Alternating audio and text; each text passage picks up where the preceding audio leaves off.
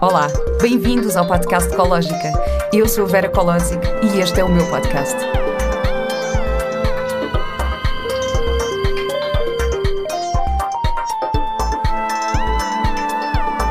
Com o apoio da Pivita.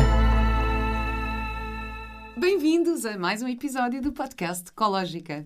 A minha convidada de hoje é uma grande amiga e é provavelmente uma das minhas amigas mais positivas e despachadas. a Sofia Correia é atriz, natural do Porto, mãe de dois filhos, o Vasco e o Dudu. É criadora do blog Sophie and the Boys, um blog de vida boa e viagens. Uhum. Olá, Sofia. Olá. É espetacular estar aqui contigo. Pois é, ótimo. Tu sabes que eu sou super fã do teu podcast. Agora vamos ver se conseguimos falar só uma hora, porque normalmente nós Pois é. ficamos três horas a falar. Não dá para cortar. Não dá. Por acaso dá, por acaso quer dizer, dá, mas, mas vamos tentar fazer isto Vamos assim, tentar. fluido. Ah, bom, nós conhecemos melhor no espetáculo, no Consegues Ver os Teus Pés, que foi o espetáculo que eu fiz com a Joana Seixas, a Cleia Almeida, a Ana Clói, a Flávia Guzmão e a Catrine Casa, a Chersti, ah, que foi um espetáculo que nos juntámos porque éramos seis atrizes grávidas. E eu fui fazer assistência, e tu ainda não estava grávida. Assistência e ainda não estava não estavas grávidas. Mas pronto, isto, esta coisa da gravidez pega-se. Portanto, passado uns meses. Fiquei grávida. passado uns Não meses. posso ver nada, pá. Não podes ver nada, mas foi, foi uma experiência incrível esse Foi- espetáculo. Porque Foi incrível. nunca mais se vai repetir uma coisa assim, porque aquilo foi tão. A cena de nós estarmos todas com barrigas, não sei o quê. E tu estavas ali super connosco. Foi, foi incrível. E entretanto, adiantaste e já tiveste dois. Pois vocês, pá, a vocês estão, nós ficámos. vocês estão a dormir. Não, a Cleia também já teve. Não, a Cleia também já teve. A Cleia também já teve. A Cleia também já teve. Foi incrível fazer esse espetáculo. E a maternidade é uma coisa que sempre me, sempre me fascinou e sempre foi uma coisa que eu sempre tive. A maior certeza da minha vida era ser mãe. Eu- sabes que eu nunca tive isso. Eu, Eu sei, eu ouvi no outro dia tu a falar sobre isso. eu, não, eu não tinha nada disso. Eu tinha aquela coisa tipo, ah, ok. Eu sempre achei, não tenho muito jeito para crianças, tu tens imenso. Pois, sim, eu Sempre tiveste. tive- sim. assim, não tenho muito jeito para crianças, ok? Sempre pensei, ah, ok, ser mãe, epá, não, não estou bem a ver. Até que chegou um dia que eu assim do nada pensei, ok, já podia ser mãe. Mas foi, já podia ser mãe, nem foi aquela coisa tipo, eu quero bué. Ah, não, Que isto eu tive- aconteça. Eu tive, isso. Eu, quer dizer, desde miúda que ti- tinha, adorava, adorava bebés, ia sempre ajudar. ah, e depois pedia imenso à minha mãe um, um irmão e ela dizia que já não. E depois eu lembro quando me veio o período com 13 anos, a minha mãe disse teve uma conversa comigo e disse: Já podes ter filhos. E eu pensei: "Ah, Uau, então já não preciso pedir um irmão. Vou já despachar o assunto, mas percebi que era melhor não. Ah, pensei, ah, é? Então pronto, já não preciso pedir um irmão. E a mãe ficou um bocado, oh meu Deus, não, se calhar não devia ter dito isto. Ah, e portanto sempre foi uma coisa que eu quis imenso, mas a mim o relógio biológico bateu mesmo aos 28 anos. E, mas pronto, na altura estava com o namorado e quando me bateu eu pensei, ele não é o pai dos meus filhos, tive, tive que. Pronto. Tiveste que adiar o projeto. Não, Eu acabei a relação para me despachar para encontrar o pai das crianças. e encontraste. Não me encontrei logo, ainda tive outra relação que também não era. Ok. Eh, e aos 30 separei-me e estava a pensar: pronto, nunca mais vou ter filhos, vou ficar para ti, é para sempre. Mas depois, pronto, depois apareceu o Miguel, Depois apareceu o Miguel e... que acho que, que acho que foi assim o único homem engraçado que, que eu acho que tinha tanta ou mais vontade de ser pai do que eu. Eu, eu, eu lembro-me disso, eu lembro-me. Aliás, eu lembro de tu teres tido o primeiro, teres tido o Vasco e do Miguel já está logo. Não, Não, sim. vamos ter o segundo. E eu Não, assim, o Miguel isto acho não que está a acontecer. Aliás, quando eu estava a sair da sala de partos, e ele virou pa- para as enfermeiras e disse: No mês que vem faço outro. E, eu fiquei... e as enfermeiras disseram: Ah, coitada! E eu assim: Estás doido? E depois, quando chegávamos a casa, ele só dizia, só falava nisso: de já queria ter outro. Eu disse assim: "Ah, Calma. E o pai ainda a usar uma, eu a usar uma fralda, não é? Exato, usar uma exato. fralda ainda. E disse: Pá, Miguel, calma, é espetacular. Eu sei, são as hormonas a falar, ah, mas não vai dar. Mas olha, agora também estavas a falar do teu parto, portanto, acho que nós temos que começar por aí. Tu sempre foste muito relaxada e muito despachada, e até nos teus partos tu foste super despachada. Exatamente. Eu lembro-me perfeitamente de ter falado contigo ao telefone eh, no dia em que nasceu o Vasco. Eu liguei-te, eram para aí sete e meia da tarde, e tu estavas a subir as escadas do teu prédio. Tu vives no é quarto andar? No oitavo. No oitavo. Pronto, e não ias de elevador. Tipo, Não ia, não ia. E tu ias a pé numa de, não, vou aqui promover o parto e tal. E eu liguei-te e tivemos a falar um bocado, assim, super relaxados e não sei o quê. Eram sete e meia. E Olha, passava- foi, foi quando eu tive. Era às sete e meia, mas eu tive a primeira contração com dor mais. Então deve ter subido chegar a casa, tive a primeira contração com dor às sete e meia. Pronto, porque passa... eram para aí sete e vinte, sete e meia. Ele nasceu às 10, perfeitamente. às 10 e 25 dessa noite. Passar três horas ele tinha nascido. Assim, como é que isto é possível? Conta lá como é que isso foi. Sim, e por acaso estava, a vir para cá e ia pensar nisso, é engraçado. Eu sempre achei que ia ter um parto super rápido e a Sherty emprestou-me um livro que era todo assim, em shanty shanty de... A Chelsea é a Catherine Casa. a Catherine Casa, que me emprestou um livro em inglês que falava sobre preparação para o parto e vinha lá aquelas coisas todas as massagens do períneo que eu fui fazendo e aquilo era demasiado para mim, ou seja, eu não conseguia fazer aquilo tudo. Mas houve uma coisa que me ficou desse livro, que era, dizia, visualizar o parto. Hum. E eu visualizava sempre o parto, uma coisa super rápida que eu não ia ter tempo para nada. Ah, e eu não queria epidural, só que não andava aí a dizer às pessoas para não me armar ao pingarelho, porque era o primeiro, não fazia ideia, mas dizia à minha médica sempre: Eu não quero epidural. E ela dizia: Oh, Sofia, não seja doida, disse: Eu não quero epidural. E ao Miguel: Eu dizia: Eu não quero epidural. Ah, e eu, dizia: Vou tentar, não sabia como é que ia ser, não é? Pronto, e eh, eu estava grávida já de 40 semanas e 3 dias. Não sei, eu lembro-te que eu até fui fazer uma massagem que tu e a Joana me deram um contacto. Sim, sim, sim. Ah, falei, eu escrevi uma carta ao bebê, fui lá, porque como tu me tinhas dito, fizeste a massagem e o Mateus nasceu. Mas já passado uns dias, mas já passado Eu- três dias. Eu achei, tive imensa esperança, mas eu fiz tudo o que se pode fazer. eh, comi picante. Eu também, olha, eu fui ao Jesus Egoesa, aquele indiano. Pá, comi picante que eu odeio. Subia e descia as escadas, já não usava o elevador eh, há imenso tempo. Ah, tive relações sexuais e acabei no hospital com uma hemorragia. E não havia maneira da criança nascer. E eu já estava tipo. Não estava. Não estava Já estavas o quê? De 40 semanas? 40 semanas. E então fui à minha médica e disse assim: Doutora, eu não estou a aguentar, por amor de Deus, faça-me alguma coisa. Ah, e ela disse que, me- como já estava tudo pronto, como é óbvio, não é? Já, o meu corpo já estava preparadíssimo, o colo já estava maduro, tudo pronto. Ela fez-me aqueles toques para acelerar nesse dia. E ela disse: Ele vai nascer hoje. Ah, pronto, e depois. ah, E doeu-te? O quê? O O, toque. Doeu. É um bocadinho, mas sim, dói um bocadinho.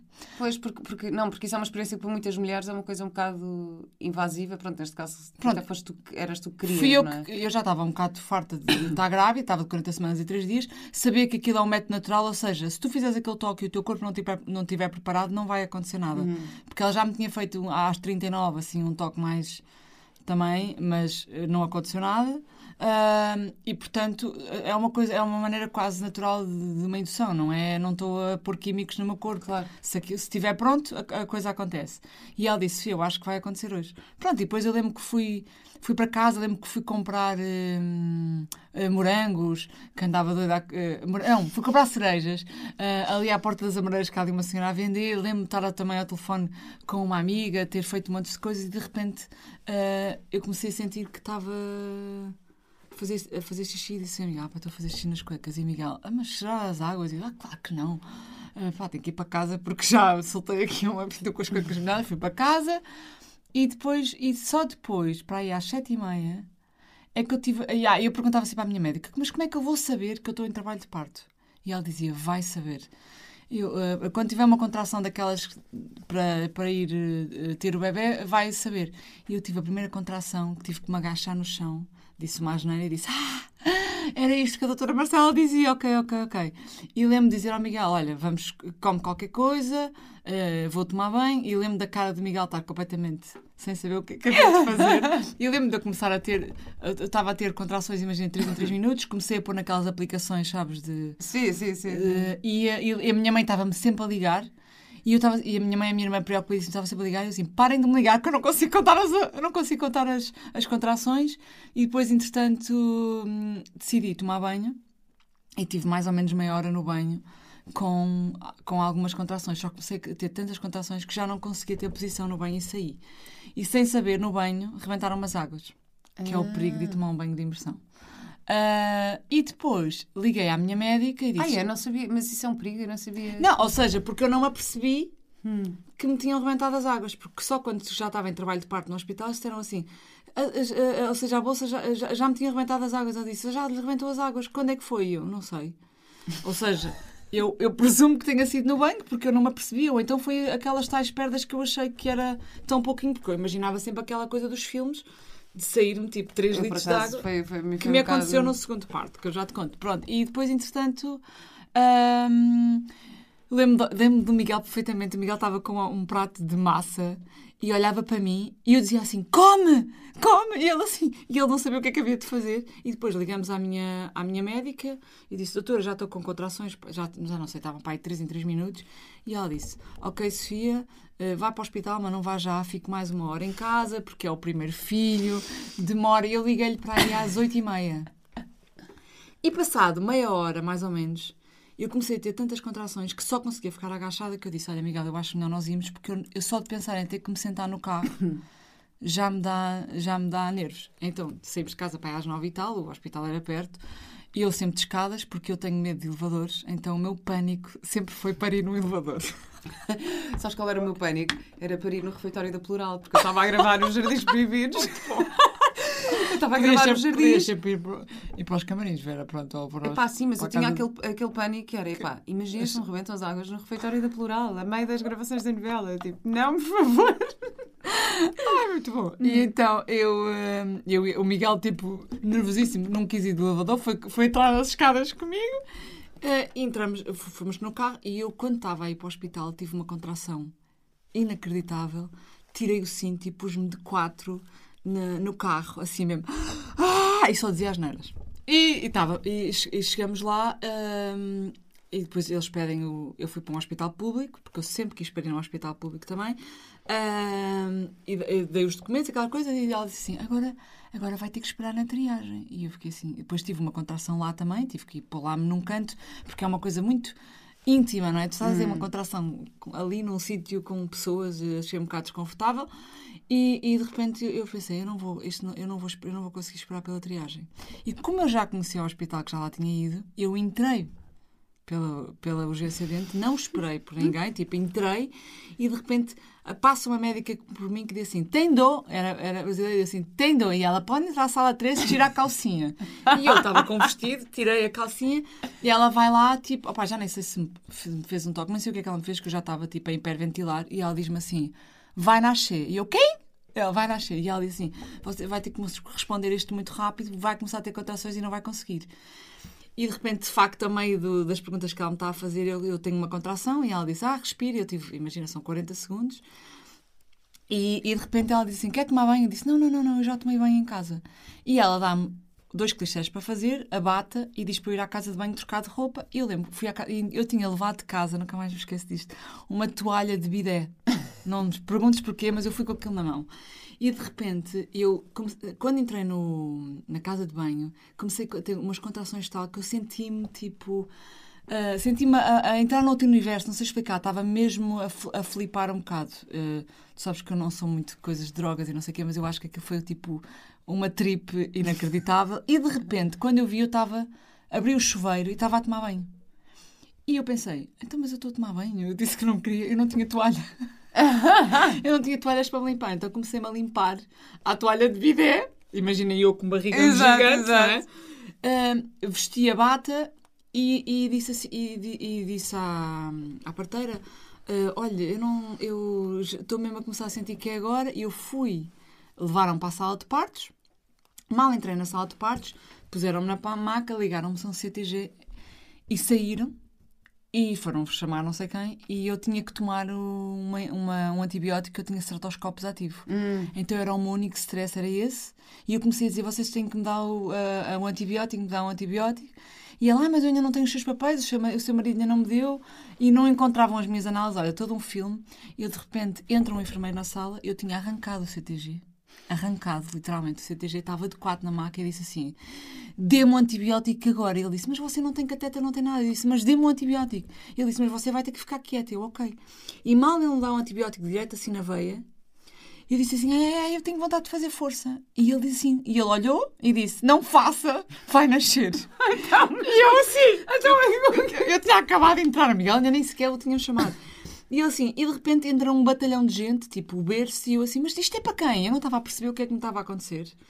Ah, e ele, ah, ah, ai, vai nascer, vai nascer, eu, vai nascer, mas quem é que vai nascer? Tipo, o seu filho, o meu filho, como assim? E eles até a brincar comigo a dizer assim, tá ali a mãe de um quinto filho que está tipo há seis horas na sala de partos, você entra, já está. e de repente elas ficou, até a, equipa estava meio, ficou meio nervosa, percebes? Porque foi tudo muito rápido, e de repente eu assim, mas o meu marido, eh, mas como é que ele se chama? Miguel, foi uma enfermeira a correr, Miguel, Miguel, eu nunca mais me esqueço, Miguel não teve tempo para pôr bata, eu quando vejo aqueles partos, tudo, eles com bata, touca, o Miguel estava de camisa branca, e ficou assim a assistir ao parto. A camisa branca dele no fim estava com salpicada de sangue.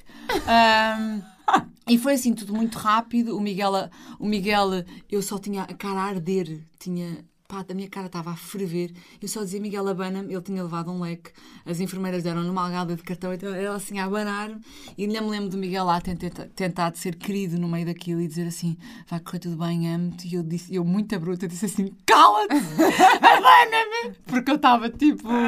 Pá, estava com a cara a ferver. E depois foi tipo: ah, foi, foi tipo, ela diz: faça força. Eu fiz duas contrações e ela diz: você está a fazer força mal? Eu estou. Ela explicou-me como é que tinha que fazer. Eu fiz força uma vez e saiu a cabeça do Vasco. E, e, e a enfermeira disse que foi uma coisa incrível: que é saiu a cabeça e não saiu logo o corpo. Só saiu a cabeça. E o Vasco abriu os olhos, fez assim. Só com a cabeça de fora, imagina. Também é um bocado despachado. Ah, e, eh, e depois, depois eu fiz uma força outra vez, pronto, e ele saiu. E foi tudo muito rápido. O Vasco era minúsculo, tinha 2,390 kg, portanto nasceu, portanto, ah, foi super rápido e ele já estava ele estava a fazer cocó ao mesmo tempo. E teve que ser limpo, ou seja, veio ao meu colo e que, tiveram que limpar e depois vieram outra vez. Portanto, foi um parto Pá, foi espetacular no sentido foi muito rápido. Eu não tive nada, não tive epidural, nada. Ah, eles tiveram que me cortar porque eh, um bocadinho, deram uma anestesia local, mas eu nem, eu nem senti nada, é incrível. Ah, mas foi também um, um parto que eu nem tive tempo para processar Pá, nada. foi nem super eu, nem rápido. o Deus, Miguel. incrível esta história. Ah, e, e pronto, ah, e depois no, no segundo o Miguel só dizia que queria ter tempo para, para aproveitar e, e no segundo já estava tipo em pânico. Claro. É Que, Mas foi tão rápido como o primeiro? foi, então foi exatamente a mesma história. Fiquei grávida até às 40 semanas. Hum. Ah, no dia das 40 semanas disse à médica: por amor de Deus, Eu também me lembro do momento em que tu me disseste que estavas grávida do segundo. foi. Lembro-me perfeitamente. Estávamos ali no Chiado a almoçar num supermercado natural e estávamos a almoçar e lembro-me de tu dizer, pá, pá, estou grávida, mas, mas não sei. Pá, mas lembro-me muito bem de tu dizeres. Eu estava a gravar novela na altura. Eu lembro tu dizeres quando estavas grávida do segundo. Mas pronto, mas queria falar sobre, sobre o Dudu também. Portanto, o parto foi mais ou menos a mesma história. Sim, Mas- mas, pronto, mas, mas espetacular porque foi com tempo para tudo, rebentaram umas águas lá. Uh, fui para lá mais cedo porque o Miguel estava em pânico que Claro. em casa e no carro. E então eu entrei na sala de partos às 8 da noite e ele nasceu às 10 e tal. Para mim foi uma seca ficar duas horas na sala de parto, confesso. Claro. Já não sabia o que acabei de fazer porque as minhas as contrações não me doem. Só me dói durante o período expulsivo, que são 15, 20 minutos. E foi incrível porque eu já tinha muito mais consciência e ia muito mais nervosa porque já sabia que doía. Pois. Mas, mas, foi, mas foi um parto incrível. Tive, só tive uma parteira e uma enfermeira na sala e a parteira foi tipo incrível e o parto foi, foi lindo. Eu, eu quis puxá-lo, mas também ele saiu muito depressa. A, a, enfermeira teve que o agarrar, ele ficou uma hora. O Miguel só cortou o cordão umbilical depois de parar de pulsar. Ele ficou uma hora agarrado a mim nu. Uh, pronto, o segundo parto foi inacreditável de bonito e já não foi tão rápido porque eu também já, me- Já ias com outra- já, ia, já ia mais preparada. com a tua preparação. Sim. Tu, entretanto, com, com o Dudu tens, tens um, um desafio, Uhum. eh, vá, que é o facto dele. eu- O Dudu está com 3 anos e 2 meses Três anos e quatro meses. e 4 meses e não fala. Fala, mas muito pouco. Fala- Agora diz pai, mãe, diz eh, gato, pato, diz, diz várias palavras, mas ou seja, nesta fase o normal é os miúdos já, já fazerem frases, não é? Pronto. Como é que isso tem sido para ti? Olha, hum, tem, sido, tem sido um desafio, era aquilo que eu estava eu até estava-te a comentar ontem. É engraçado que eu falando tanto e eu sendo uma pessoa com tanta. eh, um bocado impaciente para esperar pelas coisas, às vezes, que a vida também me tem ensinado isso. Eh, aliás, eu disse isso quando, no dia em que me casei com o Miguel. eh, eu li um poema do Jean de Andrade que eu adoro, eh, que é o Ser paciente, espera que a palavra amadureça e se desprenda como um fruto ao passar o vento que a mereça. Oh, que lindo! Eh, e, e eu tenho vindo a, a- a achar que de facto as coisas, as coisas boas e que têm que ser tuas, vêm e que nós temos que saber esperar por elas. E eu acho que o Duarte também me vem ensinar isso. Uh, uh, e ele, pronto, mais ou menos quando tinha um ano de idade, deixou de um dia para o outro de palrar, aquelas coisas normais que os miúdos fazem quando estão a descobrir a voz, e ficou quase que tipo em mute. E uh, durante. Ou seja, ele não deixou de palrar, só chorava mas não fazia aquelas coisas que os bebés fazem de bah, da, bah, caca, uhum. né? que estão a descobrir, que à partida com um ano podem dizer uma, uma palavra ou outra, uhum. mas ainda é uma, uma, coisa um bocado involuntária, ou seja, eles não dizem mãe, não é? Dizem mamã, ou estão a, claro. estão aí, pronto, estão a explorar. E ele começou, deixou de, de, fazer, de fazer esses sons, a professora, ele tinha acabado de entrar na escola, a professora, passado uns tempos, disse-nos que achava que ele se calhar ouvia mal, levamos um otorrino, percebemos que ele tinha otites serosas, achávamos que era, era, que era daí, uh, ele curou as otites serosas, entretanto fomos viajar com eles para a Malásia e para a Tailândia e íamos aproveitar para ele curar as otites serosas. Uh, e a partir daí ele começou a falar mais, começou outra vez a palrar, mas ou seja, foi, eu fui percebendo que, que ele estava atrasado. E depois havia, ele sempre foi mais lento que os outros. Por exemplo, sentou-se tarde, ele andou tarde. Hum. Eu, ele não andava ainda, eu perguntei à médica. E eu não tive nada disto com o Vasco, porque o Vasco foi muito rápido em tudo. E eu disse assim à médica: eles têm que andar até que idade? E ela disse: até aos 18 meses. Ele começou a andar a 5 dias de fazer 18 meses. Portanto, foi tudo assim. Uh, e, e, e, aos dois anos ele ainda não dizia nada. E eu fui a um pediatra de desenvolvimento e eu já percebi que até aos dois anos os médicos acham tudo normal. Pronto, uh, aos dois anos não vão fazer nada, mas depois nós achamos que ele precisava mesmo de ajuda e eu comecei a fazer terapia da fala com ele muito cedo, que nem é muito normal. Pai com dois uhum. anos e uhum. quatro meses. Pronto. Um, e pronto, e foi, e foi um caminho. Depois, entretanto, eu fui a um neuropediatras com eles. Toda a gente o achava super normal. Ele é um miúdo muito querido, super sim, simpático, sim. amoroso. Portanto, toda a gente o achava normal, mas eu achava sempre que havia qualquer coisa que, que, pronto, achava sempre que, que não era só a fala, que ele estava atrasado em várias coisas, era muito bebê para a idade e nós queremos sempre que eles sejam bebés e eu às vezes dizia, dizia muitas vezes tipo assim, quero, eu quero que eles sejam meu bebê, os meus bebés para sempre mas às vezes dizia assim, não, Dudu, podes crescer, não, não precisas. Um, e depois, um, agora perdi-me, o que é que eu ia dizer? Um, Sim, que entretanto tiveste esse processo todo. Portanto, primeiro achaste que era das otites, pronto, depois ah, começaste a achar que as pessoas não pediatra dizer Pronto, achavam todos normais. Tudo hum. normal, pronto, ele está um bocado atrasado na fala, mas pronto, é preciso uh, uh, estímulo, que também assim, falta de estimulação não, não acho que exista, porque nós falamos imenso. Sim, histórias... eu acho que isso é uma coisa que não falta em ti, Não falta. Uh, contava histórias todos os dias. E viagens, quer dizer, vocês viajam imenso com eles, mais estímulo do que isso, acho que não há. Pronto, viajávamos imenso com eles, passávamos imensos fins de semana fora, pronto. Mas, entretanto, agora com o confinamento, eu tive dois meses com ele em casa e disse, ok, ele, ou seja, o que é que eu me apercebi? Que ele aprendia uma coisa e passado uma semana já não se lembrava. Imagina aquela música, cabeça, ombros, joelhos e pés. Ele fazia e depois, passado uma semana, eu voltava a cantar e era como se ele já não se lembrasse de nada. Hum. E eu disse, ok, ele tem, aqui, tem que ter aqui alguma, alguma dificuldade na aprendizagem e eu comecei a achar que ele poderia ser autista, apesar dele não ser um miúdo que não gosta. Pronto, não, tem, não tinha as características todas, mas o autismo é um espectro gigante que vai desde pequenas, uhum. uh, pequenas coisas até um, um, grau mais, mais, mais avançado, não é? Uh, e quando acabou a quarentena, eu, eu já tinha uma consulta marcada no pediatra de desenvolvimento. Entretanto, ainda foi antes ao neuropediatra, que me disse que ele não tinha nada, e disse-lhe: Eu acho que ele é autista. E exagerei um bocado os sintomas, porque eu queria que deixassem de me dizer que ele não tinha nada. Uh, Pronto, e o médico achou, ah, sim, se calhar ele tem, mas eu vou reencaminhá-lo para uma terapeuta especializada, pronto. E ali, durante uma semana, saímos lá a achar que ele tinha autismo.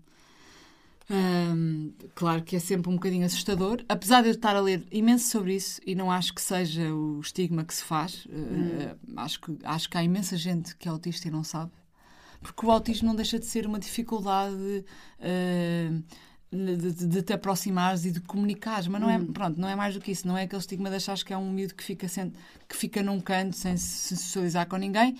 Claro que há esses casos, mas há, há muitos para trás, ou seja, há hum. graus muito pequenos.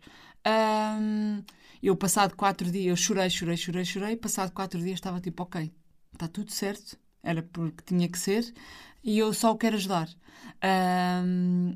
Mas depois fomos ter com a terapeuta que me disse logo: "Hum, não acho. Ele fez os testes, não é autista. Ah, se fosse também não havia problema nenhum, não é autista. Achamos que ele tem um atraso de desenvolvimento. há quem acha que ele tem um atraso de desenvolvimento. Ele tem, obviamente, uma perturbação de linguagem. Ah, a terapeuta acha que é dispraxia, que é uma dificuldade na imitação, portanto, é a, a parte motora não acompanha o, a parte cerebral, não é? Ah, Estou a explicar mal, de certeza que há, há médicos que sabem explicar isto muito melhor e terapeutas, mas pronto, o, o importante é que nós estamos a fazer um caminho. Ele está a fazer terapia, está a fazer psicomotricidade e estamos a ajudá-lo, mas hum, há dias que é, que é mais duro, porque às vezes também faz birras porque fica frustrado de não conseguir comunicar. Mas por outro lado, olha, por exemplo, ontem eram eh, 11 da noite e ele estava connosco na sala, foi para a cama às 11h10 e ele estava a falar imenso e, eu, e, e agarrou-se a mim e deu-me um beijinho e eu e o Miguel emocionam- emocionamos-nos imenso com ele e ele é um miúdo mesmo, mesmo, mesmo especial e nós temos muita sorte em, em tê-lo. Portanto, eu acho que também vai ser um caminho. hum, acho que tinha mesmo que ser. Acho que ele veio para me ensinar imensas coisas. Eu ia te E- perguntar isso, o que é que achas que ele, que ele trouxe para, para ensinar? Eu conhecendo-te e, e, e como te vejo, eh, como te estou a ver a passar por isto, eu penso, há assim uma coisa que me vem à cabeça, que é, tu resolves sempre tudo muito rápido. Uhum, sim. E agora não depende de ti Sim, resolver isso muito É rápido. isso, Tipo, é estás, isso. te- tens mesmo que respirar e, e dar esse tempo. Eu acho que isso é... que- Agora estamos aqui as duas a ficar super emocionadas. Mas- É. Não, eu, eu acho que, que. Agora vou-me emocionar um bocadinho. Eu acho que ele veio para me. Para eu me encontrar como pessoa, sabes? Hum. Ah, e eu estou nesse caminho agora também de. Sei lá, de. Eu, eu é engraçado que eu há uns anos atrás, sempre que ouvia aquelas frases de. aquelas frases feitas de autoajuda, eu achava tipo a pirosice se mor, sabes? Achava assim, ai que horror, isto é super bimba, estas frases. E pensava, mas isto é para quem? Para as pessoas que estão tipo no limbo, a achar que a vida não tem solução. Ahm, e aquilo não me tocava nada, sabes? E agora. ah, e agora faz-me parar para pensar nas coisas. Ahm, acho mesmo importante ahm, perceber o que, é que, o, que é, que- o que é que nós estamos aqui a fazer, de que forma é que nos podemos ajudar, sabes? E eu acho que, o- que o Duarte vem, eh, vem, vem-me trazer isso, tipo, descobrir-me a mim eh, enquanto pessoa, eh, ao Miguel também, eh, e, e faz-nos faz-nos apreciar as coisas, mais, as, coi- as coisas mais pequeninas uh, têm um valor inacreditável. E não é que eu fosse uma pessoa que não desse valor às coisas pequenas, porque, porque sempre dei, uh, porque também cresci educada assim, mas é, o, que- mas é o que tu dizes, eu às vezes eu não, não paro muito para pensar nas coisas. Por exemplo, eu ontem estava a pensar eh, esta questão quando falam, por exemplo, o, sentimento de culpa ligado à maternidade. Eu nunca senti isso. E houve uma altura que eu pensei assim, bem, se calhar sou eu que estou a fazer alguma coisa errada porque eu devia sentir culpa e não sinto. Porque eu via, tipo, às vezes, ah, eu sinto-me culpada de, sei lá, de deixar de dar de mamar. Eu sempre fui muito prática nisso. Eu deixei de dar de mamar ao Vasco quando ele tinha 11 meses porque estava a fazer um espetáculo e pensei, não me dá jeito nenhum, ele já, já come sopa, já come fruta, para que é que eu vou... Deixei. E via-vos, por exemplo, a vocês, não é? Ah, às vezes lá no grupo do WhatsApp a dizer, ai, mas Eu, por acaso, eu deixar de dar de mamar, não me senti muito. Eu dei 14 meses, não é? E- Sim, pronto, tu até- Mas mas aliás, eu- eu até fui das mais rápidas a deixar de dar de mamar, porque elas todas ainda deram quase dois anos. Mas eu Elas via já as questões sei. delas a dizer, e agora vou deixar, será Mas que... eu fui mesmo tipo, não, eu já não estou a aguentar, tipo, para ser o melhor para o Mateus também, também tinha que ser o melhor para mim, eu também Claro. tinha que estar equilibrado. Eu já estava naquela tipo, eu só quero ir beber uma garrafa de vinho. Não, mas eu sou super assim, por exemplo, eu deixei de dar de mamar de noite, quando o Vasco tinha sete meses, porque era, eh, ele já, imagina, mamava uma vez, mas eh, já, ele já era maior e eu ficava toda torta na cama, acordei Yeah. duas noites com torcicolo e houve uma noite que o, que o Miguel acordou e disse, olha, ele quer mamar. E eu disse, dá tu. Tipo, ele ficou assim, desculpa. Pá, acordei assim, tipo, de mau humor, tipo, não me apetecia dar-lhe de mamar. E disse, dá tu. E o Miguel ficou, ah, não sei o que é que o Miguel fez, o Miguel foi com o Vasco, não havia sequer leite em pó em casa, portanto ele safou-se. E eu acordei no dia seguinte e disse assim: Olha, eu, como é óbvio, não quero ter esta, esta atitude, já não estou com, a- com disposição para dar de mamar de noite, portanto não há mais eh, maminha à noite. E deixou de haver, e eles percebem, pronto. E eu, e com o Duarte fiz a mesma coisa, deixei de dar de mamar aos seis meses de noite. Portanto, e apesar de ele ter mamado mais tempo, mas dei de mamar aos dois até aos seis meses em exclusivo. Portanto, as coisas que eu quero fazer eu meto na cabeça e sou muito. As coisas aconteceram, eh, correram muito bem. Mas também, eh, quando tenho que deixar, sou muito prática e, e obviamente que já sinto que errei com eles, óbvio, não é?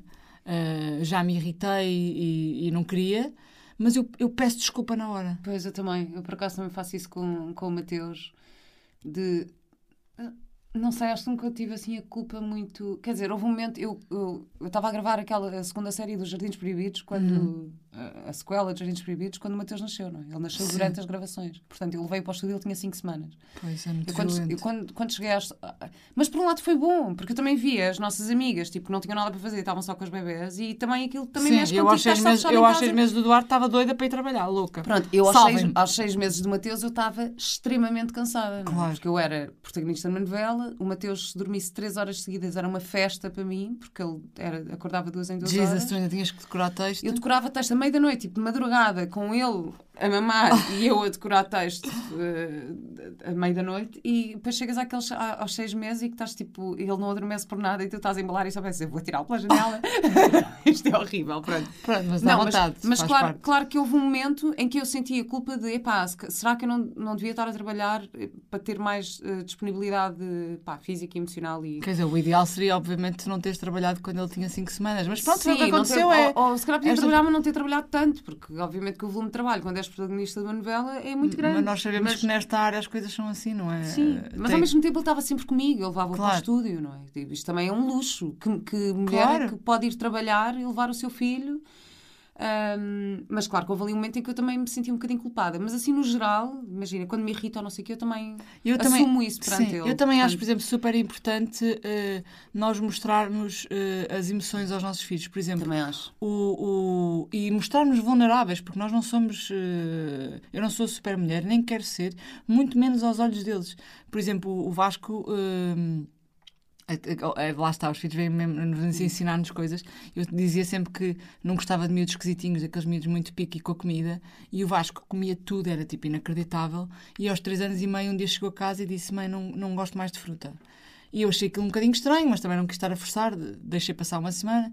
E depois, sempre que eu lhe punha uma fruta à frente, era tipo, berrava, chorava, era um pânico. Deixei passar, entretanto, passou um ano e meio e a relação dele, ele deixou de comer fruta, que come uns potes, come sumos verdes, eh, pronto. Ou seja, vamos, vamos eh, conseguindo alternativas. E durante a quarentena eu tentei por tudo que ele provasse outra vez. Pronto, então, bem, eu como já fiz, já fiz to- todos os truques. Já fiz gelado, já pus melancia num pau, bem, já fiz tudo, pronto. E conseguia às vezes que ele bebesse em sumos, mas, mas a fruta em si já não conseguia. E houve um dia lá na quarentena que eu, que eu estava a tentar que ele comesse uma fruta qualquer e disse, ah, mas porquê é que não provas, não sei o quê? E ele, oh, mãe, mas eu não quero, eu não gosto, eu não sei. E eu comecei a chorar. Ah, a quarentena eu tenho comecei assim à frente dele e eu disse, ok, está bem Vasco. E saí. E fui, e fui, já não sei, para o quarto e ele veio atrás de mim e disse assim, mãe, temos de falar. e eu assim, "Ah, o que é que se passa? Estás a chorar? Eu disse, sim, olha, a mãe está um bocadinho frustrada e triste, porque eu já tentei tudo, mas tudo, para tu comeres fruta e tu não comes, mas está tudo bem, deixa-me deixa chorar aqui um bocadinho que eu já volto. Ah, e é muito engraçado que a partir de- desse dia, ah, às vezes o Vasco agora pergunta-me, às vezes o Vasco, imagina, está a brincar lá no, com os Playmobil deles e eu estou na sala, no escritório, onde for, e ele vem ter comigo e diz assim: Mãe, estás bem? é Ele agora faz querido. isto imensas vezes, vem-me perguntar se eu estou bem. Ou seja, e eu estou, está tudo bem. Eh, E ele, por exemplo, ele já sabe quando eu, por exemplo, estou- estou-me a irritar. Às vezes imagina aquela coisa, eles vão para a cama, não querem dormir, não sei o quê, não é? Tu estás ali, ótima. Ao fim de 10 minutos já estás a começar coisa. Ao fim de meia hora já estás a bufar, não é? E depois chega ali uma altura que pensas, ele sai daqui e deixas aqui, ou então vão... E ele já me conhece e diz assim, mãe... E eu às vezes faço assim só uma cara de "Ah, estou a começar a ficar irritada. E eu, ele diz assim, mãe, eh, já sabes, estás-me a assustar um bocadinho. Ele às vezes diz assim, estás-me a assustar. E eu assim, filho, eu, eu sabes que eu não quero irritar, mas ele, ok, ok. E às vezes ele diz assim, mãe, ok, eu vou-te ajudar. Porque, por exemplo, ele às vezes basta, o Duarte está quase a dormir, basta ele começar, mãe, vamos conversar. E o Duarte fica, oh! levanta assim, oh! Claro. porque são dois, não é? Claro. E, e eu, e às vezes ele diz assim, oh mãe, ok, eu vou-te ajudar. Mas sabes o que é que eu acho super bonito nisso que tu estás a contar? É também a capacidade deles de eh, verbalizar os sentimentos. Porque o Mateus é super tímido a falar de. Quando, quando a coisa toca, eu digo-lhe, eu, digo eu amo-te todos os dias, estás a ver? E ele não é muito. Imagina, nós temos a, a nossa amiga Chloe, não é? Que tem o Luca que tem a idade dele, e o Luca diz imenso: Eu adoro-te, mãe, adoro-te. E o Mateus não é muito de, de verbalizar essas coisas. Não, fica ali um bocado, fica tímido, fica com vergonha, depois não quer, ou quando é um mimo, quando é um miminho muito, ele ah, fica há ali um desconforto. E agora tive uma situação há pouco tempo que estava a contar, então, a bater à porta de casa, que é uma situação um bocado assustadora, que eu não sei quem é. Portanto, se alguém souber quem é que manda a bater à porta, por favor, digam-me. Um, e isto começou, começou a acontecer no fim de semana, então bateram à porta várias vezes, eu vou ver, não é ninguém, depois batem outra vez, passado meia hora, depois batem outra vez. Ai, que horror. Portanto, isto é uma situação um bocado assustadora.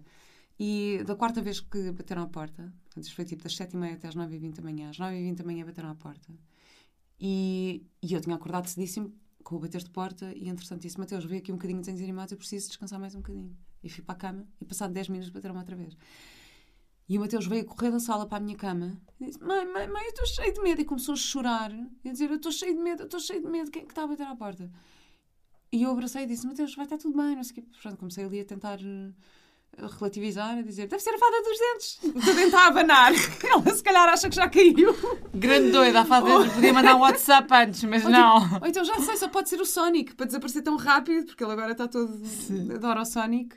Só pode ser o Sonic. Só que eles sabem que isto não é verdade. Claro, Vera. eu sei, mas tá, estás ali naquele momento. Eu também estou assustada, eu não sei o que é que é dizer. Claro, Claro. que. que- Eles- e- e- Pronto, eu depois disse-lhe disse um bocadinho a verdade, que é quando eu começo a relativizar, a pensar, ok, isto pode ser só um miúdo na rua que está aqui a brincar, e digo, olha, às vezes as crianças fazem estas brincadeiras e depois desaparecem. E é uma brincadeira, deve ser alguém a brincar connosco. Mas claro que eu estava assustada. Mas a coisa mais E incrível é que ele veio ter comigo e, e começou a chorar e a dizer: Eu estou cheio de medo. E eu olho para ele e disse: Mateus, incrível, espetacular, tu me conseguiste dizer que estás com medo. Estou mesmo muito Ah, feliz. Eu Assim, o que é que estás a sentir? E ele é medo, mãe, é medo. Tipo, ele estava mesmo no corpo dele a sentir e, e conseguia verbalizar isso.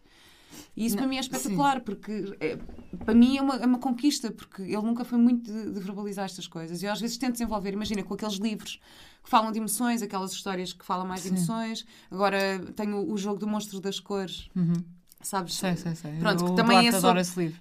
Mas há o jogo. Eu sei, eu sei, eu Pronto, sei, e então o jogo é tu falares de algumas situações, o que é que. Um jogo, eu, uma coisa, um Vasco- objeto que te traga felicidade, ou que traga medo, ou que traga não sei o quê. E, e isso é incrível, é também conseguirmos passar aos nossos filhos a capacidade de verbalizar emoções, Sim. porque a realidade é que nós vivemos num mundo de adultos em que nós, como adultos, não sabemos Sim. Ah, Mas, mas isso. nem definir nem verbalizar aquilo que estamos a sentir. Sim, mas isso para mim é super importante e eu digo sempre isto, para mim é muito mais importante trabalhar a inteligência emocional do que eu eu estou um bocado a marimbar se os meus filhos forem grande, ótimos em matemática. Obviamente que não quero que, eles sejam, quero que eles sejam bons alunos, mas não vou ser aquela mãe obcecada com as notas, porque eu prefiro mil vezes que eles consigam ter a capacidade de olhar para o lado e perceber que há um amigo que precisa de um abraço do que serem muito bons a fazer contas. Isso não me interessa. E eu, e eu, e eu falo disto com o. Ou seja, sou muito aberta com o, com o Vasco, o Duarte também, mas o Duarte não fala, não é? Fala imenso das emoções. E aliás, ele agora entrou numa escola nova e a professora disse: Que engraçado, ele fala das emoções com imensa facilidade, porque ele chegou no primeiro dia e disse assim: Eu estou com um bocadinho de vergonha. E não sei muito bem o que é que é de fazer. Ou seja, foi dizer isto à professora. E ela disse, bem incrível, porque ele diz, a maior parte dos miúdos estavam todos com vergonha, não é? Quer dizer, os novos, porque a maior parte já se conhecia, mas eles não falam sobre isso. E ele fala, eu até às vezes até acho que ele já fala demais. mas mas, eu, eu, mas eu, eu. Ou seja, ele também tem, tem medo de coisas estranhas, às vezes agora tem medo do vento, às vezes tem medo de músicas. eh, e às vezes, ou no outro dia virou-se para mim e disse: Mãe, eh, como é que vai ser quando o mundo acabar? E eu fico, ai meu Deus! E às vezes, e o Vasco, desde muito pequeno, que me faz perguntas filosóficas, que me pergunta, que me põe questões que às vezes eu ainda não, eu acho que. Pronto, e eu, respondo, eu tento sempre responder com super sincera e, e tento sempre mostrar. Às vezes, no outro dia, estava a dizer: "Ah, Oh mãe, mas o que é que tu tens hoje? Eu disse: Hoje estou um bocadinho triste. Porque aconteceu isto e isto e isto, ou às vezes ah, com, se, se me chatear com Miguel, disse: Ah, eu, eu acho que o pai foi um bocadinho eh, eh, bruto com a mãe, ou eu estou um bocadinho triste com o pai. ou seja, contamos tudo e ele tem uma coisa muito engraçada que tem uma noção de família muito forte e está sempre a dizer eu adoro a nossa família e nós damos imensos abraços os quatro e, querido. e ele, e ele ainda ontem perguntei assim, Vasco, o que é que é a coisa que a mãe mais te diz? E ele faz assim uma cara, adoro-te. e eu até disse assim, ontem, até tenho gravado em vídeo assim, mas, mas eu digo muitas vezes, e ele, sim, mas tipo, já é um bocado chato, e ele, sim, mãe, às vezes é um bocado seca, dizes-me imensas vezes. e eu assim, ok! Ah, mas, mas sabes que eu, eu cresci com isso, eu, eu cresci com a minha mãe a dizer todas as noites que me amava, e, e muita da minha, do meu desenrascanço e autoconfiança vem completamente da minha mãe e eu consigo perceber totalmente isso e, e a mesma relação com a minha com a minha irmã que a minha mãe sempre dizia que nós tínhamos que ser super amigas porque não, não, há, não há coisa mais bonita que, que ter um irmão e, e eu estou sempre também a dizer isso ao Vasco Qual é a tua diferença de idades com o teu irmão? Três anos e três meses. Um, o Vasco é um bocadinho. E o Duarte tem menos, não é? Tem dois anos e um mês. Ah, mas o, o, montes de vezes o, o, o Vasco apanha-o abraçado ao irmão a dizer és o melhor irmão do mundo. tipo, adoro. adoro. Outro dia disse assim: Mãe, ele é o bebê mais fofinho de sempre, não é? E diz assim, às vezes diz assim umas coisas que eu fico tipo. eh, Estou a fazer tudo certo, só pode, não é? Apesar de, de, obviamente, fazer coisas erradas, mas. mas e, e a relação deles dois é. E tiveste essa referência na tua própria família também. Sim, é- eh, e o é Miguel bom. tem montes de irmãs, não é? Pois. Pronto, o Miguel tem quatro. Eu, por acaso, tive, tive na minha experi- experiência, porque às vezes nós, como mães e como pais, podemos ter a tendência ou a modelar aquilo que fizeram connosco, não é? E por isso é que às vezes, porque acho que nos anos 80 havia muito aquela coisa das regras e de ser firme, e, de- e nós agora somos um bocadinho mais liberais nisso. Pode haver a, a modelagem daquilo que tivemos, ou pode haver o querer oferecer exatamente o inverso, não é? Eu, eu, Sim, eu- por exemplo, a minha família nunca foi muito de afetos, nem de verbalizar emoções, nem de. Tenho uma diferença muito grande de idades dos meus irmãos, portanto, minha relação com eles também não era. Muito Só próximo. começou a ser mais próxima mais tarde. Ahm, não. Sei lá, não me lembro daqueles momentos da historinha antes de ir para a cama. Não, não tive isso, não tinha. E eu quero muito dar isso ao Mateus. Eu, eu tiro te- tempo do meu dia, eu ponho na minha agenda, é quase tipo, eu sei o tempo que eu vou estar a brincar com o Mateus. Uhum. Eu sei que se não estou a trabalhar, pá, das 5 às 8 eu- é para ele. Sim, isso é super Ahm. importante. Sabes que agora eh, o Miguel teve eh, coronavírus agora há pouco tempo e nós estivemos confinados. Eh, na primeira semana o Miguel obviamente estava mais afastado de nós, eh, um, e, mas mesmo assim o Miguel ainda brincou imenso com eles. E na segunda, e, e o Miguel, passado 10 dias, já podia sair, foi trabalhar e eu fiquei mais 5 dias em casa sozinha com eles. E como deves calcular, tipo, ah, sem empregada, sem, pronto, ah, sem ajuda nenhuma externa, portanto, a, a roupa a lavar, ah, o Vasco volta também faz xixi na cama, a comida para fazer, e, eu- e o Miguel chegou a, chegou a casa nesse dia e o Vasco chamou-me de vezes para brincar, e eu brincava às vezes tipo 3 minutos e ia fazer qualquer coisa, ainda a tentar trabalhar, e o Miguel chegou a casa nesse dia e perguntou, então como é que foi o teu dia? E ele, "Hum, mais ou menos, a mãe brincou muito pouco comigo. Bem, aquilo me matou-me. Estou um bocadinho triste porque a mãe brincou muito pouco comigo e aquilo matou-me. E eu fui falar com o Vasco e disse assim: Vasco, então disseste isso ao pai? Sim, mãe. Então eu quis brincar imenso contigo e tu não, e tu não pudeste. Eu assim: Pois, mas olha, lembras que fizeste xixi na cama? A mãe foi lavar os lençóis e o pijama e não sei o quê. E o almoço que tu adoraste, quem é que fez? E ele: Pois, eu sei. E aquilo. é." E ele: Ah, mãe, está bem, eu sei. Mas eu no dia seguinte. Não fiz nada, e passei a manhã toda a brincar com eles. E pá, pronto, se a casa ficar desarrumada, não faz mal, ah, porque às vezes de facto. pá, Eu, por causa da quarentena, no confinamento, eu criava uma estrutura com o Mateus de manhã, com desenhos. Tipo, imagina, fazia um quadro, assim, dividido, e dizia, ok, então aqui temos um momento, não sei o quê, ok, agora aqui vamos brincar. Agora aqui é uma atividade com pinturas ou não sei o quê. Aqui Depois- vais fechar sozinho no quarto. Exato. Eu tinha, eu tinha um momento em que era, agora aqui tu vais brincar sozinho e a mãe vai dar um bocado sozinha. Pois é, que era importante, pois. E eu estruturei, claro que isto nem sempre funcionava, não é? Claro. Mas, mas a cena de, do, do- Eu planeava o dia, que era para eu saber que havia ali um momento, pai, para eu também poder respirar, não é? Porque Claro. estás, estás fechado em casa com. Mas eu, eu agora estava. Hoje fui levá-los de manhã e os meus filhos normalmente. Eu sou sempre. v- entram muito, muitas vezes mais tarde. Por exemplo, há- foi a diretora da escola do, do- dizer: Mãe, tem que chegar mais cedo, porque eles pediram para chegar até às 9h20. Eu cheguei às 9h30. Porque nós temos muito uma coisa de manhã que é acordamos quase sempre no mood como se fosse fim de semana, não sei explicar, tipo super slow living, que é o Vasco acorda, vai brincar com os Playmobis, depois o Miguel vai, cada um tem o seu ritmo, não é? Pronto, o Miguel vai tomar banho primeiro e eu vou logo despachar os miúdos, depois vamos tomar um pequeno almoço, pomos uma música, conversamos imenso e depois, como é óbvio, não é? E, e- e depois às vezes atrasamos, mas são tipo 10 minutos. Mas eh, depois eu tenho que ficar à porta de- de- da escola do Duarte que venham buscar, porque já estão a fazer uma atividade e não sei o que. Eu estava a pensar nisso, oh meu Deus. Eh, tipo, eu sou sempre aquela mãe que.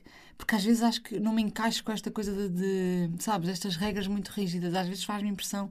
Em miúdos tão pequenos, a mim faz-me impressão, por exemplo, a hora que os miúdos entram na escola de manhã, eh, nas primárias, às 8 ou às 8 e meia.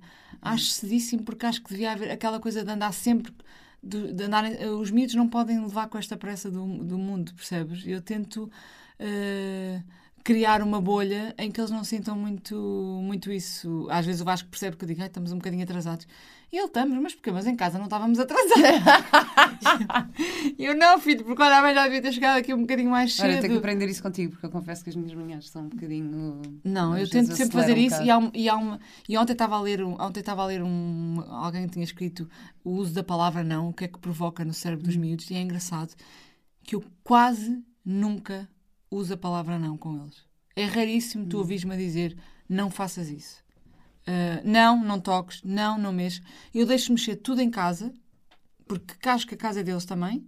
O, o Duarte, que, por exemplo, é- agora está doido com molduras, quer tirar as molduras todas, às vezes vai-me pedir para eu ir buscar. Eu vou buscar, deixo andar com uma moldura. Claro que já se, parti, já se partiram, já se partiu uma outra moldura, mas, mas eu não, não faço nada aquela coisa de não faças isto, não faças aquilo. Eu, o Vasco faz aquelas casas, atira-se do sofá. Às vezes também já percebi que há amigas minhas que vão lá à casa e assim, tu deixas. Já foi lá à casa, eh, filhos de amigas, não sei o quê, que dizem: "Ah, a minha mãe não me deixa fazer isto, isto é incrível. Tipo, porque deixo pôr eh, almofadas no sofá e atirarem-se lá de cima. Ah, sim, sim, o Mateus também faz muito isso. Porque eu acho que, tipo, as, as melhores memórias que eu tenho da casa da minha avó era uma construção que nós fazíamos com almofadas no sofá. O Vasco faz imenso isso. tá- A minha sala está sempre. Agora estava hoje de manhã, estava lá um castelo montado. Ah, pronto, um castelo de almofadas. E ele fez o quarto dele. Ahm, e ele agora tem um filho, o Simão, o Vasco. Eu tenho um, é um bebê. Um, um- Como assim? Já és avó? já sou avó. Eles têm tipo um, nenuco, eh, uma, uma miúda, e eu agora comprei um, um para o Vasco, porque eles a volta e meia andavam à luta por causa do bebê. Então eu achei, e eu acho super importante também os homens Uhum. terem este papel de cuidadores. Meus filhos têm uma cozinha, têm, têm bebés, agora até temos três em casa. Ah, e o Vasco adora, tem um cestinho, põe a dormir ah, e põe lá debaixo do coisa. Ou seja, depois de brincar com os Playmobis que estão a fazer uma batalha qualquer, Hum. ele está. Eles não estavam os dois assim a embalar bebês. Querido, adoro. Ah, e eu acho também super importante hum, este tipo de. Pronto, este tipo de brincadeiras. Eu não isso sou é uma muito. grande ideia, oferecer um bebê. Por acaso isso é uma. Sim, porque, olha, eh, eh, o, o, o, no que nós tivemos foi uma prima que deu, porque normalmente, às vezes, quando eles vão à casa dos primos, como os, os primos já são mais velhos, eles têm mu- muitos primos, mas um dos primos são mais velhos, sempre que eles iam lá à casa, eh, a, a prima ou o primo oferecia-lhe um brinquedo e trazia. Houve um dia que eles trouxeram eh, um nenuco. E volta e meia brincavam com aquilo, achava ótimo. Ah, e houve um dia que, e agora com esta questão também do, do, do racismo que se fala tanto, ah, isto é, é é o boneco que ele tem, é, é, é, é pratinho, é um amor, e havia tipo o chinês, havia o asiático, e eu deixei escolher, e havia um, o que ele queria escolher, e eles têm nomes, este é o Simão, há o João, havia a Alice, e, e ele queria escolher o João, que era loirinho, olhos azuis, aquele típico. Igual eu- ao Mateus. Igual ao Mateus, lindo, de morrer. E, eu disse, e, eu, e o Vasco disse: Ah, mãe, mas eu queria o Simão. E disse, o, o João, e eu disse: Mas o Simão é lindo de morrer, já viste isto? Cor de chocolate, maravilhoso. E ele disse: Mas, ó, ele é pertinho e eu não o acho tão bonito como o João. E eu pensei: Ok, eu tenho. Como é que ele, onde é que ele foi buscar isto, não é? E eu disse: Bem, eu tenho mesmo que ter este Simão em casa. E encomendei o Simão. Eh, Quando o Simão che- chegou, eu disse: Então, Vasco, o Simão é lindo de morrer. E ele: Mãe, tens razão. O Simão é o bebê mais bonito do mundo. Oh, uau. E, e agora anda doido com o Simão. E eu acho, e eu acho mesmo super importante. É porque às vezes. Às vezes são pequenas coisas que, que não sei onde é, onde, é que eles aprendem. De facto, eles estão tão habituados a ver os bebés brancos. é? Nós também, na moda, ainda, ainda é um caminho que se, que, que se faz. E, portanto, também achei super importante. Primeiro, ele ter este, este lado de cuidador, não é? Este instinto eh, paternal, não é? E, eh, e que o Miguel também é muito assim, é muito cuidador, e, eh, e ter um bebê que não é, supostamente na cabeça dele, não seria o mais bonito de todos.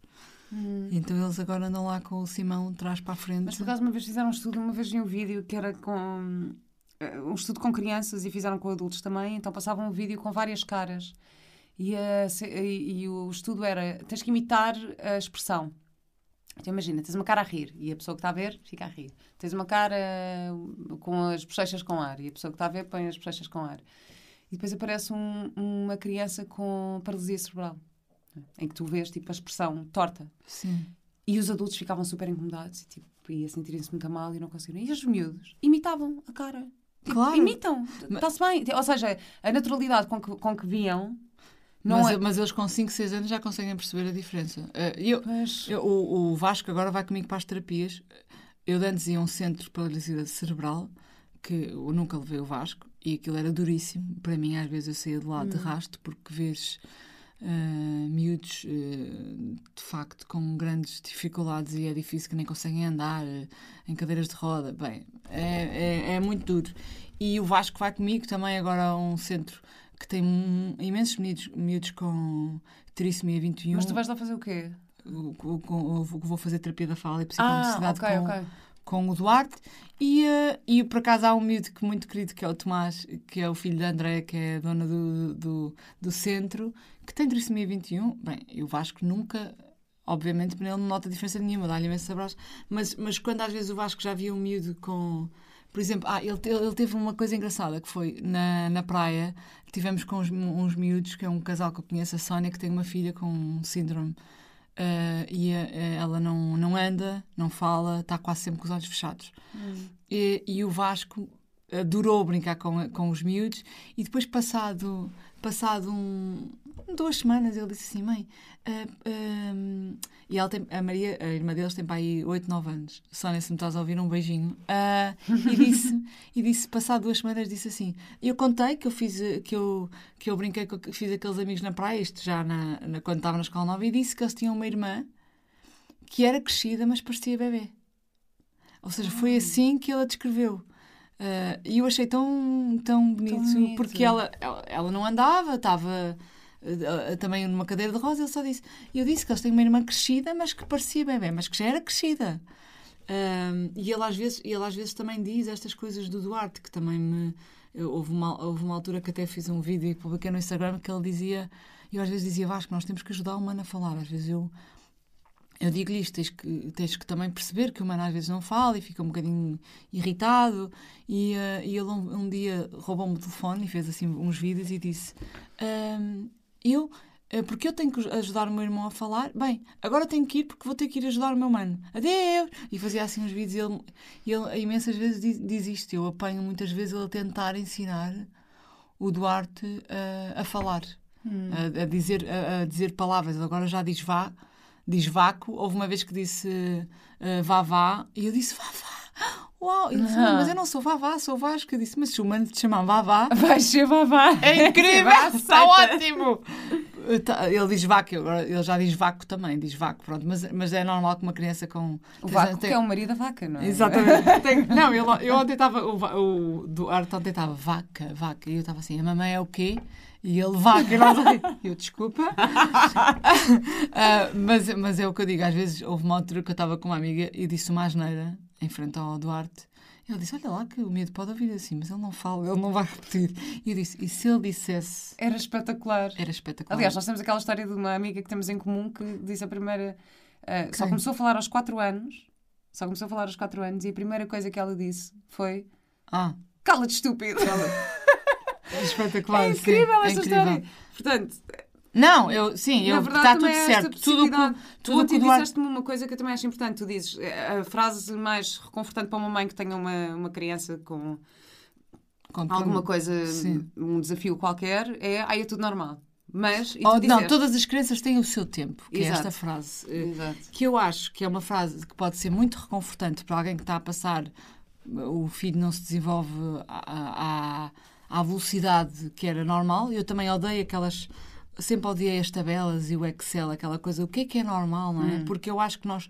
Nós não somos todos iguais e nós não somos todos normais. Normais, o que é que é ser normal, não é? Hoje em dia. Ah, e eu acho que é normal que eu falo muito, há outras pessoas que falam pouco, ou seja, está tudo certo, desde que essa pessoa seja feliz assim, eu, para mim está tudo, eu só quero que eles sejam felizes. Agora, se ele vai falar mais, se ele vai falar menos. ah, mas essa frase também pode ser um bocadinho perigosa, porque não- eu, eu acho que um bocadinho perigoso uma criança de 3 anos que não diga nada, que uma, que uma mãe ou um pai não vão procurar ajuda porque dizem, ah, porque há aquela história do tio que falou aos 4 anos, que falou aos 3 anos e meio, que falou aos 5. Não é normal. Portanto, eu acho que há muito medo, eh, eu acho que as pessoas têm muito medo de um diagnóstico. Eu, eu, eu, a partir do dia em que partilhei nas minhas redes sociais que o Duarte não falava, eu recebi montes de mensagens. Algumas são eh, miúdos que tinham problemas gra- gravíssimos, outros que ainda não falavam, e, e- e eu, eu, eu tive umas três ou quatro mães que eu percebia eh, claramente pela descrição que poderia ser autismo e que elas tinham medo sequer de pensar nessa hipótese. E havia mãe, há vezes, às vezes mães que me diziam: é que eu tenho medo que ele seja autista. Eu disse: mas não tenha medo. Vá, vá, eh, tipo, quanto mais cedo ajudar, melhor. E, e- e ser autista é uma, é uma coisa, é uma. Pronto, é uma palavra que pode ser assustadora, mas é só uma coisa qualquer, como eu ter uma, uma dislexia ou como eu, eu ter um. Pronto, uma questão, uma dificuldade. Eu, tenho, eu, por exemplo, eu tenho. Eu sou hiperativa, tenho problemas de concentração. E depois, pronto, eh, só é chato para mim que tenho dificuldade em focar-me a fazer uma coisa.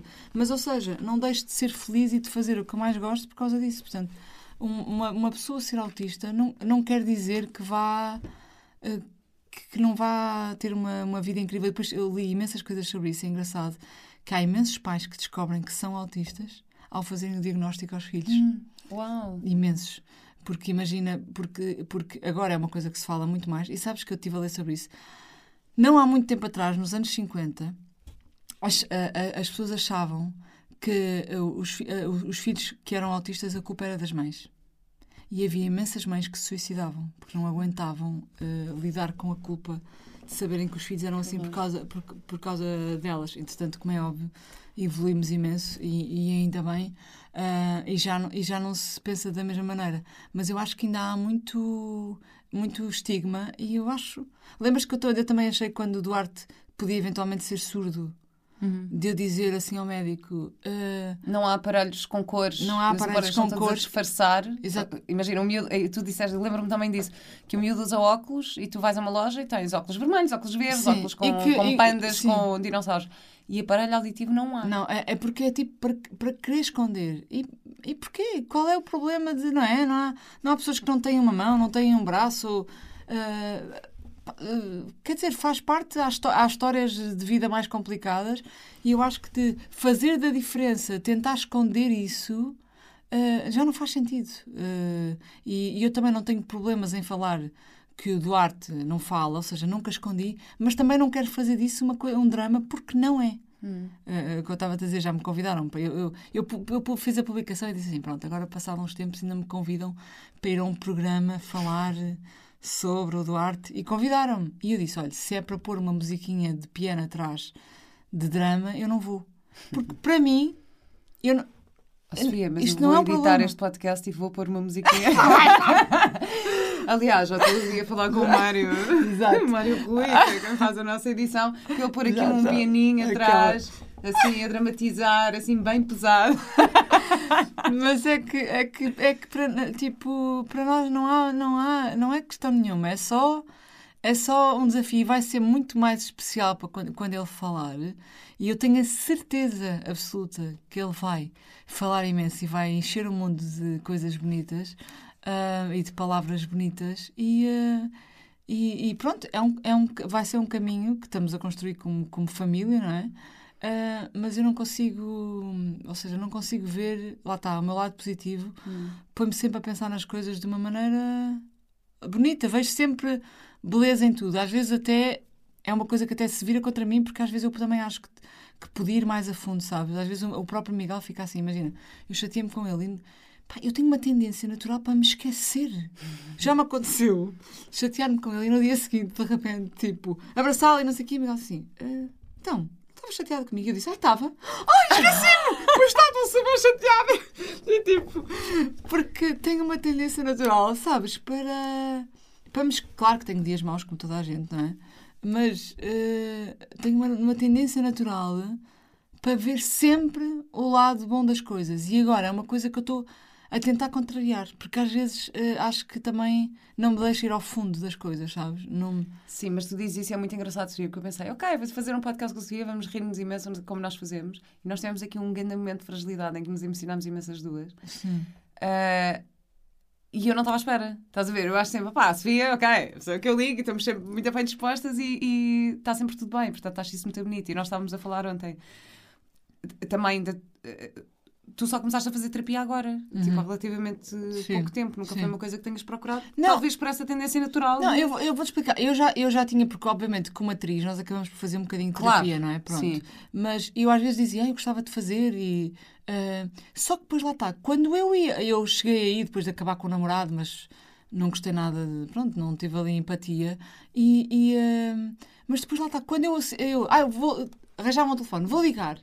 Depois, depois sentia-me tão espetacular nesse dia. Eu pensava, mas vou ligar para quê? Tipo, eu estou ótima, estás a ver? E tô- E estou a fazer agora, ahm, e mesmo assim, eu acho que eu, eu já falei com a minha terapeuta e eu acho que eu estou agora, pronto, a tentar também perceber, eu acho que eu tenho um bocado de hum, medo da dor e do sofrimento, sabes? É uma coisa que eu afasto. E felizmente nunca passei assim por um momento tipo de grande sofrimento, mas tento sempre eh, resolver as coisas. Eh, tu dizes nunca passaste porque é para ti. Porque se calhar outra pessoa na tua posição, imagina com o Dudu, seria um- uma grande, uma forte razão de dor e sofrimento. é? Portanto, Sim, pronto, lá está. E eu também acho uma coisa super importante, como neste caminho da maternidade e sobretudo quando tu sentes isso, que é seguir muito a tua intuição. hum. E eu sou muito assim, por exemplo, eu mudei os meus filhos de escola de um dia para o outro.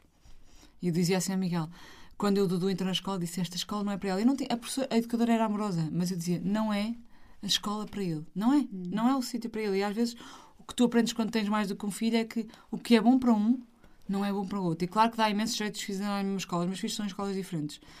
Porque lá está, uma coisa que pode servir para um não serve para o outro. E, e eles não têm que gostar da mesma coisa, não têm que fazer as mesmas atividades extracurriculares. Uh, não é? Porque eles agora fazem os de natação, mas uh, o Duarte, por exemplo, agora não está a gostar, o, o Vasco adora. Ou seja, não, não, ou seja, nós somos todos diferentes, não temos que gostar todos do mesmo. E eu sigo imenso a minha intuição e neste caminho também de, de, do Duarte, claro que às vezes me sinto um bocadinho perdida, não é? Uh, fico assim. Mas às vezes também não quero saber o que é que. Não me, não me interessa tanto o diagnóstico. Sei que ele tem uma perturbação de linguagem, mas interessa-me saber que estou a fazer. que estou no sítio certo para. o- com as pessoas certas para o ajudarem. E depois também há uma coisa que é: eles mandam. Ainda ontem estava a ler um relatório que a terapeuta fez e coisas que nós podemos fazer em casa.